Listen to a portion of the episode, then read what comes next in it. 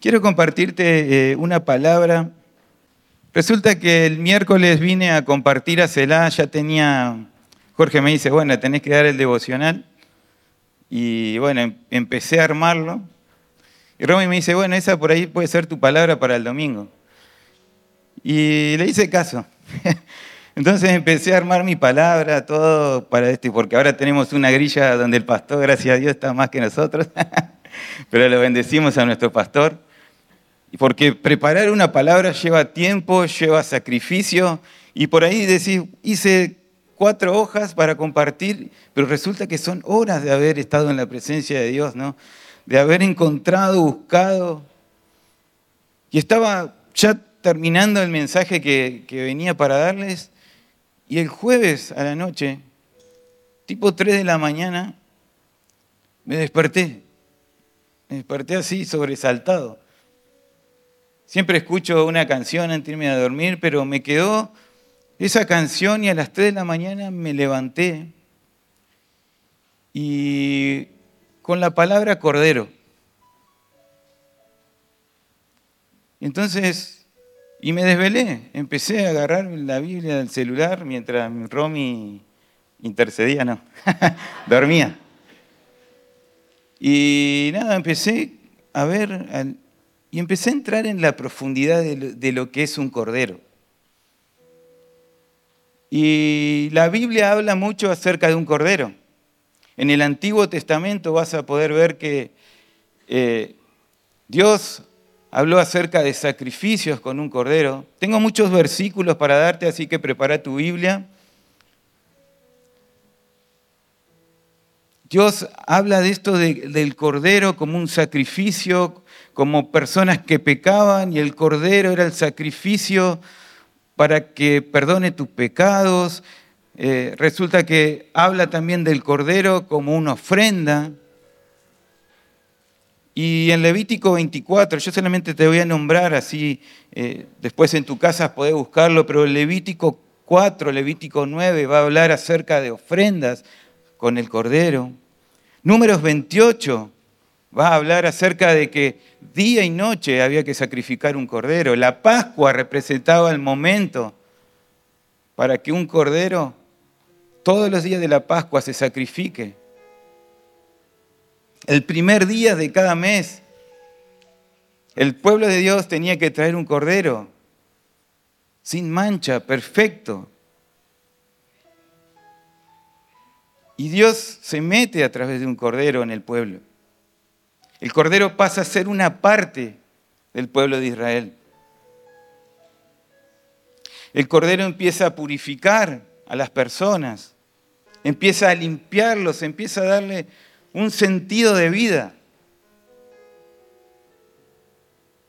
Y el cordero era ese animal, a ver si me pusieron, bien, ahí está. Dice el pastor que ese está para comer, ¿eh? Pero es cierto, ¿no? Porque el Cordero forma esa imagen de algo sencillo, humilde. Yo me acuerdo la primera vez que, eh, no es la primera, sino que fue que fuimos al campo de mi tío y nosotros en la familia somos muy carnívoros, nos gusta la carne, o sea, si cuanto menos verdura, mejor. y entonces mi tío dice, bueno, hoy vamos a comer un cordero. Bueno, y claro, yo pensé que dice, vení, vamos a buscarlo. Cuando él me dice, vení, vamos a buscarlo, yo pensaba que íbamos a ir al freezer. Y no. Fuimos al lugar donde estaban los corderitos que él tenía para vender y me dice, ¿cuál querés? Me dice. Pero yo pensaba que íbamos a buscarlo en la heladera, al freezer. Me dice, no, no, ¿cuál querés? Y yo digo, bueno, ese que está ahí. Entonces fue, pero fue literal, ¿eh? fue, se acercó y ahí nomás, cuchillo y esperar. Pero ¿saben lo que me asombró de todo eso? ¿no? Que el cordero nunca se movió. El cordero se quedó quietito en ese lugar y cuando va con el cuchillo ni siquiera gritó. Se quedó en esa posición. Y ahí Después fue a la parrilla, pero bueno, es otro tema. pero el Cordero tiene esa imagen de humildad, de mansedumbre. Y es por eso que Dios mete en todo este movimiento del Antiguo Testamento, un cordero, un cordero de un año, un cordero puro, sin defectos. Pero Dios empieza a trazar un plan mucho mayor con el, cordero. Empezaba a leer, a abrir la Biblia y abro en Juan 8:56. Jesús está discutiendo con personas en el templo acerca de Abraham. Y ellos decían, no, Abraham es mi padre, Abraham es mi padre. Abraham, nosotros obedecemos a Abraham, nosotros no te creemos, por decirlo de una manera así. Y dice Juan 8:56, dice, Abraham, el padre de ustedes, se alegró mientras esperaba con ansias mi venida y la vio y se llenó de alegría. ¡Wow! Fíjense en lo que está hablando Jesús, ¿no? Y después sigue discutiendo, diciendo, yo soy antes que Abraham, yo estuve con Abraham, yo soy. Por eso lo que le hablo es verdadero. Y decir que Abraham entendió el plan, que un cordero iba a venir a esta tierra e iba a salvar a toda la humanidad, iba a salvar a todos aquellos que confiesen su nombre, es hablar de un cordero vivo, de una persona, de esa proyección de, de decir, vete de tu tierra, haré de ti una nación grande. ¿Cómo vamos a hacer una nación grande, no? ¿Cómo vamos a hacer una nación grande si de una descendencia pueden salir ciertas personas, una cantidad? Pero ¿cómo al final de la época va a haber una nación grande? Y se ve que Jesús le habla y le dice, va a venir un cordero, va a venir una persona que va a redimir a gente, a personas que estaban fuera del plan de Dios, pero Él va a venir. Y dice Jesús que cuando se lo dice, Abraham se alegra. Fíjense, dos mil años antes de su venida, de, de Jesucristo estar en la tierra, ya se hablaba de un plan excepcional para la humanidad. Isaías, 700 años antes de que Jesús ponga la planta de sus pies. Isaías 53 va a ser clave acerca de ese cordero.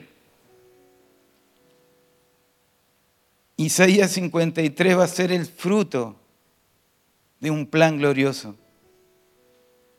Déjame que te lea unos versículos de Isaías 53, versículos del 4 al 7. Dice, sin embargo, fueron nuestras debilidades las que Él cargó y fueron nuestros dolores los que agobiaron y pensamos que sus dificultades eran un castigo de Dios, un castigo por sus propios pecados, pero Él fue traspasado por nuestras rebeliones y aplastado por nuestros pecados.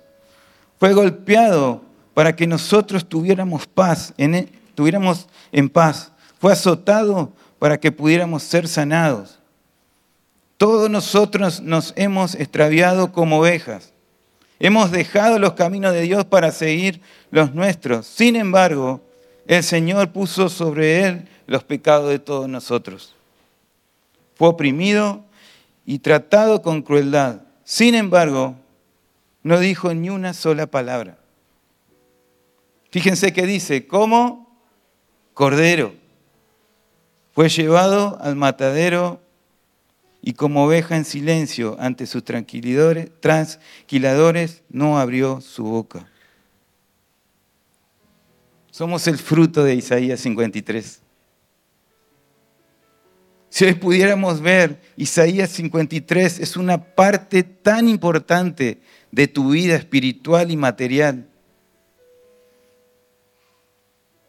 Todos los que estamos aquí es porque Isaías 53, la profecía de 700 años antes se cumplió. Y el verbo caminó entre nosotros y se hizo carne y habitó entre nosotros. Pero esto se estaba planeando. Y las profecías se cumplieron. Y si Dios lo dice, Dios lo hará.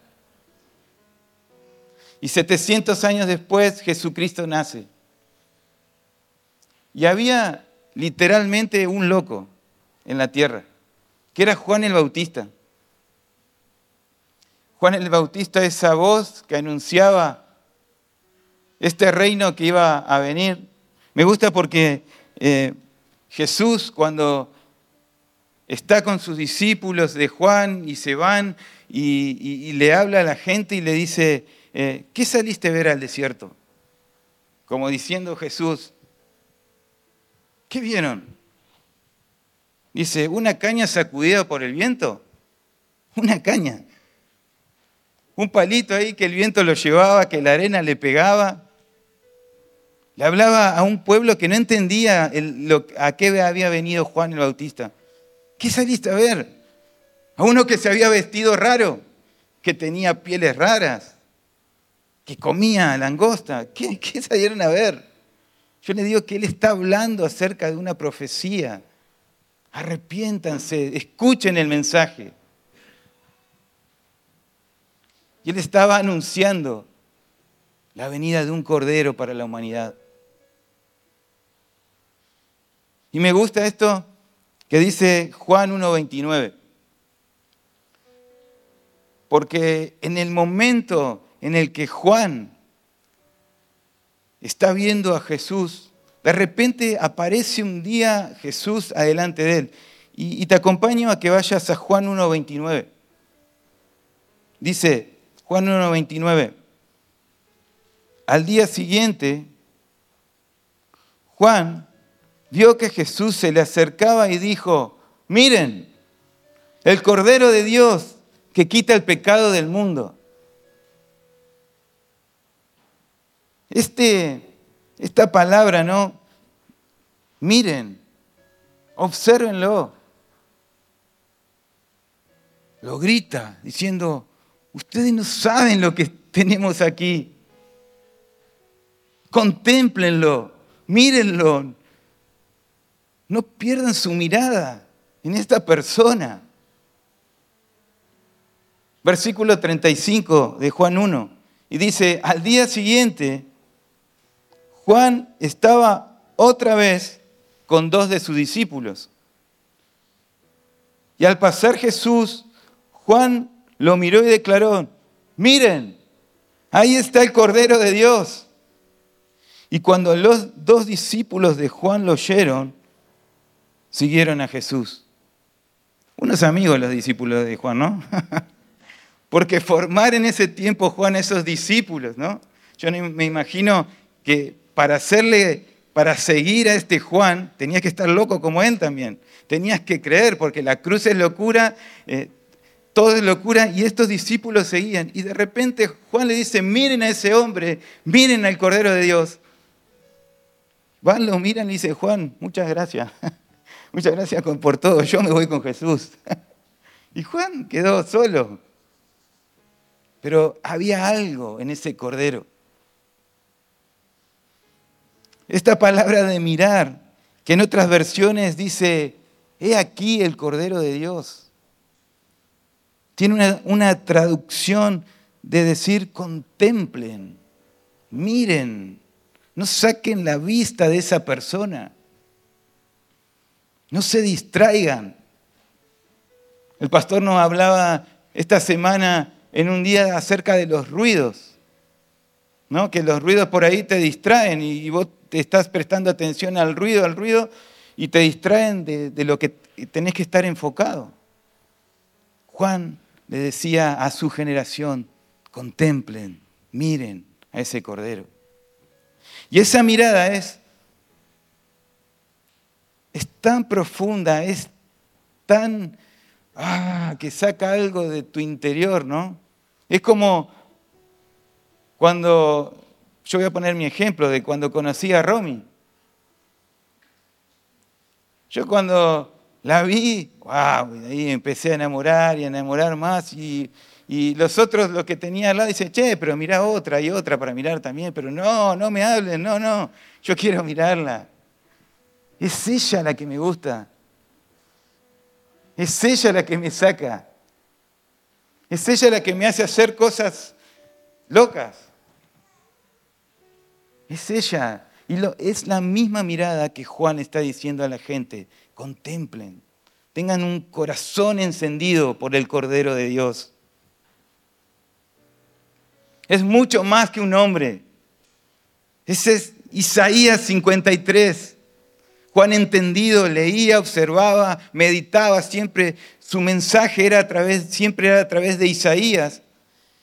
Él entendía que la profecía de Isaías 700 años antes se estaba cumpliendo. A través de un cordero. Lo que estaba pasando, lo que estaba viendo, lo que estaba contemplando, era la salvación para personas que estaban fuera de un plan. No solamente para judíos, sino para todas las personas. Y el Cordero de Dios estaba entre nosotros. La batalla del enemigo es que dejes de mirarlo, de que dejes de contemplarlo, de que pongas tus ojos en lo terrenal ay, el, plan económico está fracasando. Ay, nuestro sueldo, perdemos nuestro sueldo día a día. Las ventas se están flaqueando. Contemplen al Cordero. Contemplen al Cordero. El llamado de este tiempo Esa no es no a mirar a los hombres, sino a mirar al Hijo del Hombre que está sentado a la diestra, con total autoridad.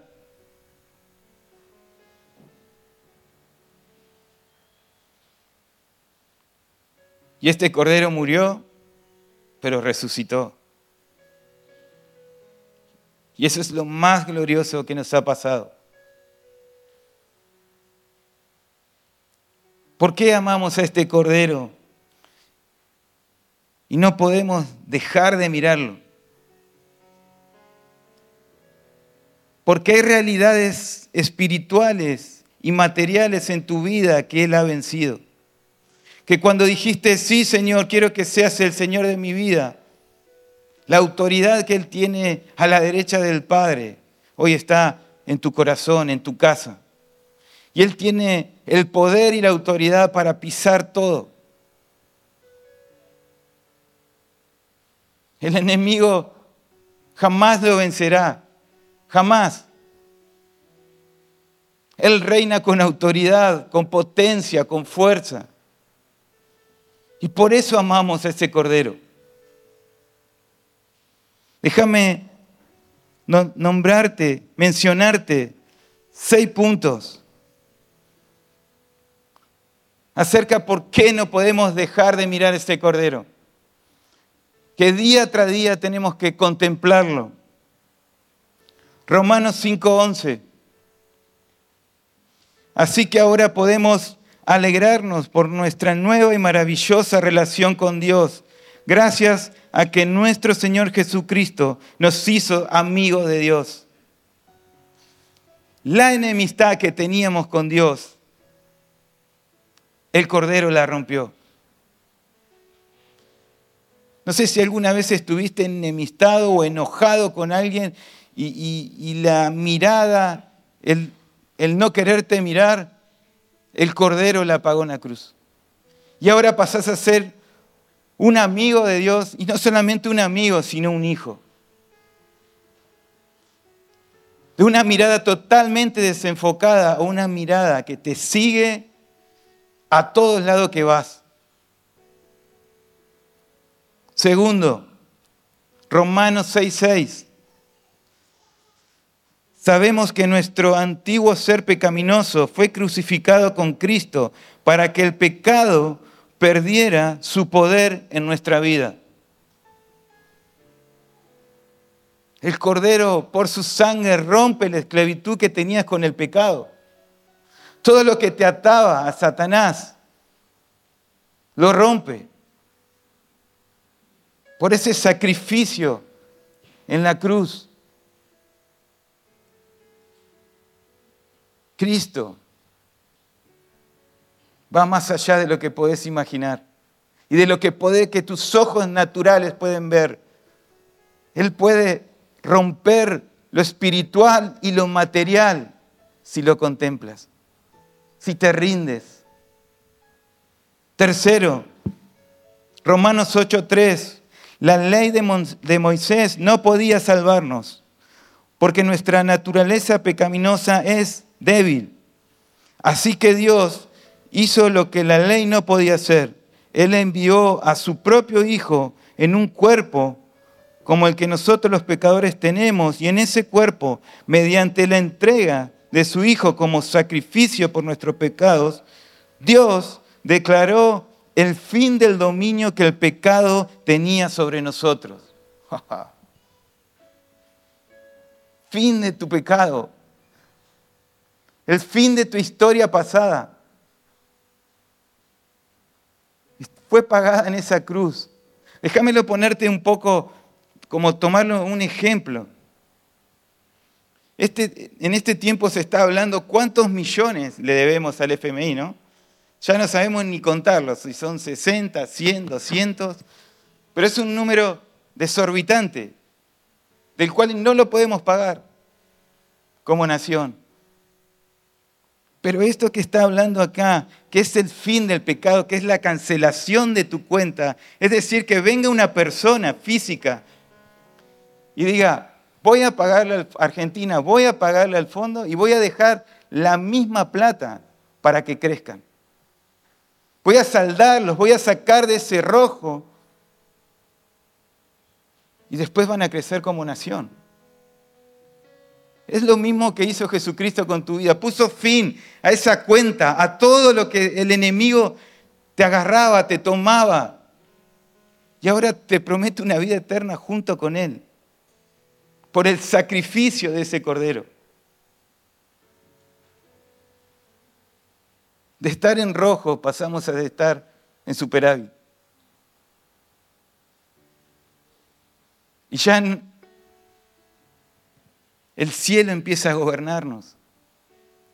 Empezamos a entender que el rey empieza a gobernar nuestras vidas y dejamos de, de permanecer en el reino de las tinieblas para pasar a un reino de luz admirable.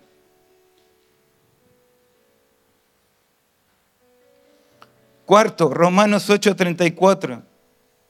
Entonces, ¿quién nos condenará?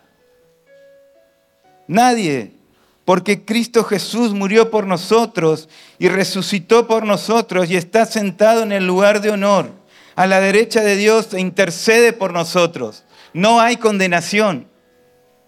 No hay condenación para los que están en Cristo Jesús. El Cordero pagó ese acta de los decretos que te era contraria. La rompió, la clavó en una cruz. Por el sacrificio de un Cordero. Quinto, Isaías 53, 5, pero fue traspasado por nuestras rebeliones y aplastado por nuestros pecados fue golpeado para que nosotros estuviéramos en paz. Fue azotado para que pudiéramos ser sanados. Otra versión dice, por sus llagas fuimos nosotros curados. El Cordero llevó a la cruz del Calvario tus enfermedades. No sé si podés dimensionar esto. Por eso entiendo a Juan cuando a principios le dicen, contémplenlo, mírenlo. Porque si pierden la visión del Cordero, pierden, caen, se dejan convencer por los hombres. Pero mirar al Cordero es algo mucho superior para tu vida. Es vivir de acuerdo a las promesas que Él tiene para tu vida, para tu familia. Mirar al Cordero es Entender que puedo estar transitando un momento de enfermedad, pero hay alguien que está al lado mío. Que contemplo aún en tiempos oscuros o en el valle más profundo. Contemplo su presencia, puedo mirarlo, puedo tomarlo, puedo comerlo. Él batalló y ganó tus enfermedades en la cruz. Juntos esto. Romanos 8:35. Me gusta esta pregunta que hace Pablo. Dice, ¿acaso hay algo que pueda separarlos del amor de Dios? Y acá entra esta palabra que el pastor Francisco nos ha predicado muchas veces. Dice, ¿será que Él ya no nos ama si tenemos problemas o aflicciones? Si somos perseguidos o pasamos hambre o estamos en la miseria o en peligro o bajo amenaza de muerte. ¿Será? ¿Será que la estoy pasando mal y Dios no está conmigo? ¿Será que estoy pasando una enfermedad y no veo nada, no escucho nada? Y ahí es donde el será batalla en tu mente. Pero la respuesta de Pablo es clara. Versículo 37 responde al será. Claro que no. El será no tiene poder. Claro que no. A pesar de todas estas cosas, nuestra victoria es absoluta por medio de Cristo, quien nos amó. Uy, si te está viniendo un celá ahora en tu mente, yo quiero que decretes esto. La victoria es absoluta por el Cordero que murió en la cruz. Es absoluta. Es una enfermedad, es una aflicción, es un pensamiento. Está derrotado porque el Cordero lo venció en la cruz del Calvario.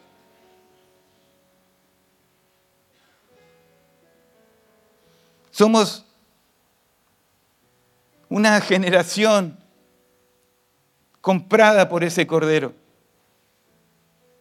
tomada por ese cordero, sellada por ese cordero. Y que debemos mirarlo, contemplarlo. Me gusta esto lo que dice Pedro, primera de Pedro 10.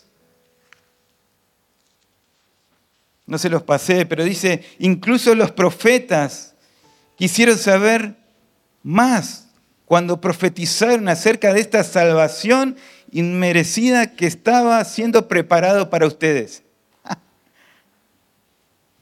o sea, déjame ponértelo en palabras, si hoy Daniel, Isaías,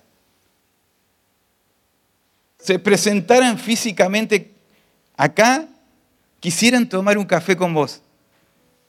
Porque ellos hablaron acerca de que un Mesías venir, pero esta generación experimenta lo que un cordero hizo por esta generación. Ellos hablaron, no lo entendían. ¿Cómo es esto que una persona va a venir y va a sufrir y no va a reaccionar? Yo pienso que si vendría acá se sentaría con Francisco y Daniel y diría, Francisco, contame, contame qué viviste en la terapia intensiva. Contame, ¿qué es eso de que una iglesia ore por vos? ¿Qué es eso de que un pueblo esté unido a través de una sangre de un cordero y batallen juntos por una enfermedad? Y batallen y batallen y batallen. Yo no lo viví, contame. Contame.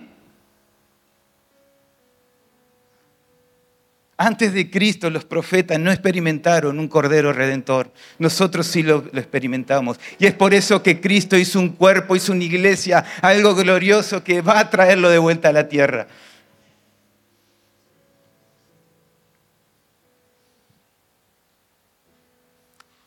Y en ese momento, cuando estaba el jueves a la noche ahí, Digo, wow, el Cordero murió, pero también resucitó. Y la diferencia que hoy tenemos es que el sacrificio fue una vez y para siempre. Y muchos miran al Cordero clavado en una cruz, pero el Cordero no está ahí. El Cordero ascendió a los cielos. Y cuando entraba en esta conversación, porque parecía una conversación que no se acababa, empecé a abrir Apocalipsis. Y empecé a contar las cantidades de veces que Apocalipsis nombra a Jesús. Y lo nombra 29 veces como el Cordero de Dios. El Cordero. El libro de la, revelación de Jesucristo nombra 29 veces al Cordero de Dios. Los cielos no paran de adorar al Cordero, no cesan de cantar. Personas se rinden ante el Cordero, aman al Cordero.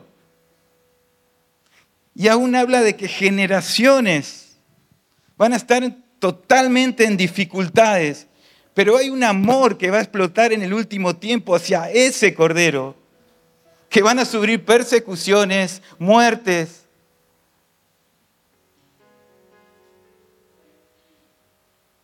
Y termina diciendo, prepárense para las bodas del cordero.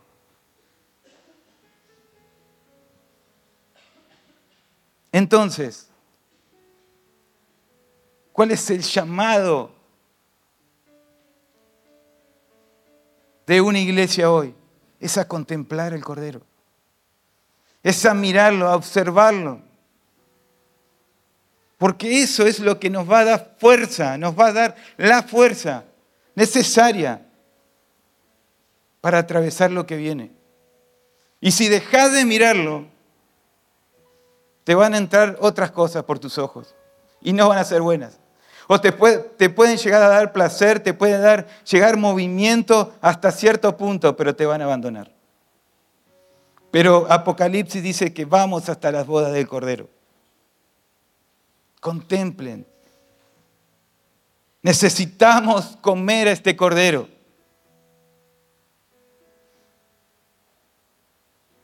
Hubo un Cordero en su primer venida que salvó a personas, pero vuelve en una segunda venida a restaurar a toda una creación, a toda una creación completa. Toda una, todo, todo, todo lo que puedas ver que se está destruyendo viene a restaurarlo. Un cordero.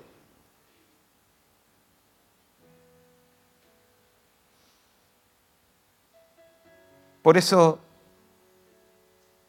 te invito a que puedas identificar todo aquello que te preocupa,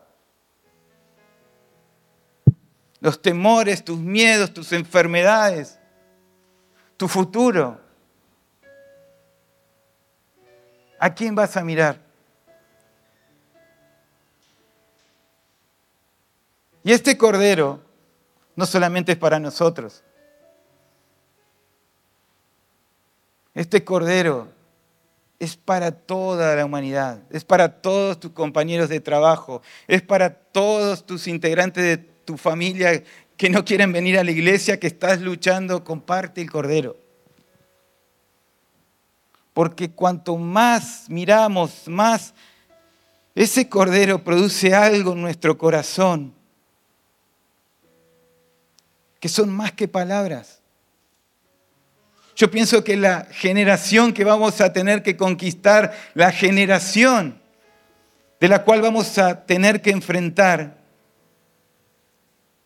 es una generación que quizás no la vas a convencer con palabras, sino que la vas a empezar a convencer cuando vos dispongas tu cuerpo, tu corazón, tu mente a concentrarte en Jesucristo, a comer, a beber de Él y por tu naturaleza que es transformada, restaurada por tu testimonio, van a convertirse. Por todo lo que va a producir el Cordero. Por eso esto que se está gestando para el viernes, firmes en la libertad, tómalo como un tiempo para dejar todo, todo, todo, todo, empezar a contemplarlo empezar a contemplarlo. De no ser más, por una palabra, falsos con Dios, de decir, bueno, yo quiero venir los domingos nada más, sino yo quiero contemplarte todos los días de mi vida. Es ese cordero que pensó en vos y merece todo de vos.